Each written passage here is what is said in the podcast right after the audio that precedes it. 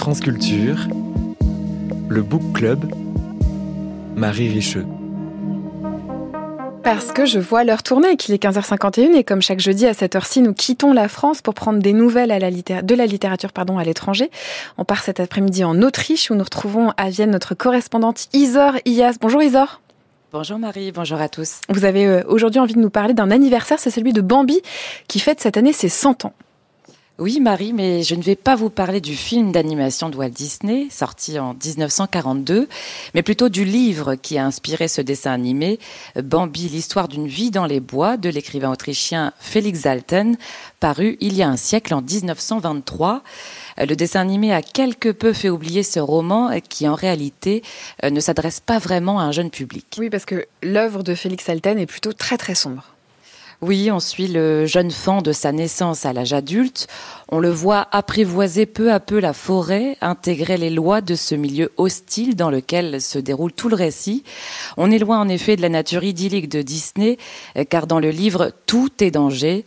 Une branche qui craque, une odeur étrangère, le cri aigu des oiseaux. Bambi, comme le reste des animaux, est en alerte permanente. La menace prend la forme d'un lui jamais nommé, qui est bien sûr l'homme, mais elle vient également de la nature elle-même. Les animaux s'entretuent lorsqu'ils ont faim et n'hésitent pas à sacrifier leurs proches lorsque le danger pointe. Félix Alten décrit avec beaucoup de subtilité ce que survivre signifie, loin de tout sentimentalisme, ce qui ne veut pas dire que les sentiments sont absents, au contraire. Au fil des pages s'esquissent de profondes réflexions sur l'amitié, la famille, la solitude ou bien encore la mort. Et Isor, certains ont vu dans cette histoire une possible allégorie du sort des Juifs d'Europe. Pour comprendre cette interprétation, il faut euh, qu'on replonge dans la vie de Félix Alten. Euh, s'il est un peu tombé dans l'oubli aujourd'hui, il était au début du XXe siècle une figure de la Vienne d'avant-garde. Né en 1869 dans une famille juive, il grandit à Vienne et écrit ses premiers textes littéraires à 20 ans à peine. Il fréquente ensuite le groupe littéraire de la Jeune Vienne et se lie d'amitié avec euh, Schnitzler, Hofmannsthal ou encore Hermann Bach.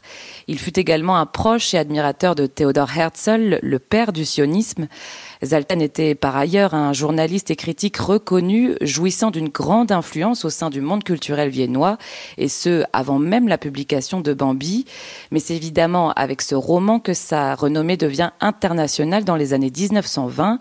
Bambi est traduit en plusieurs langues et c'est un immense succès.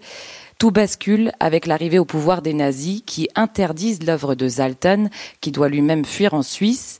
Bambi, qui met en scène une communauté sans cesse menacée et impitoyablement traquée par un mystérieux lui, a dès lors pu être lu comme une dénonciation de la persécution des Juifs.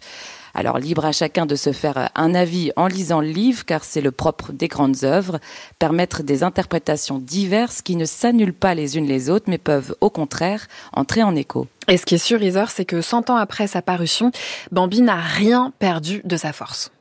Non, et c'est ce qui est sans doute euh, le plus intéressant, y compris pour nous lecteurs d'aujourd'hui, c'est le rapport à la nature. Les paysages autrichiens ont profondément inspiré Zalten à une période où on prônait à Vienne un retour à la nature. Le roman interroge ainsi le rôle de l'homme.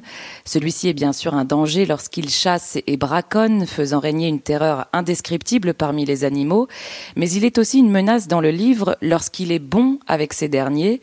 À un moment, un chevreuil est recueilli par un homme qui le nourrit, le garde au chaud, mais lorsque l'animal doit retrouver son milieu naturel, il n'est plus adapté, semble avoir perdu son instinct et finit donc par être tué. Zalten interroge dans ce roman ce qui nous lie aux animaux et ce qui nous en distingue, avec l'espoir que nous réussissions à vivre ensemble, chacun à sa juste place. C'est en cela que ce récit reste fascinant, un siècle après sa parution. Si vous avez envie de le découvrir, sachez que le roman a été traduit par Nicolas Vaquet et publié aux éditions Payot et Avec une préface du philosophe Maxime Rovert. Bah merci beaucoup Isorias, on va lire ça et puis on peut vous réécouter en passant par franceculture.fr rubrique lecture sans frontières.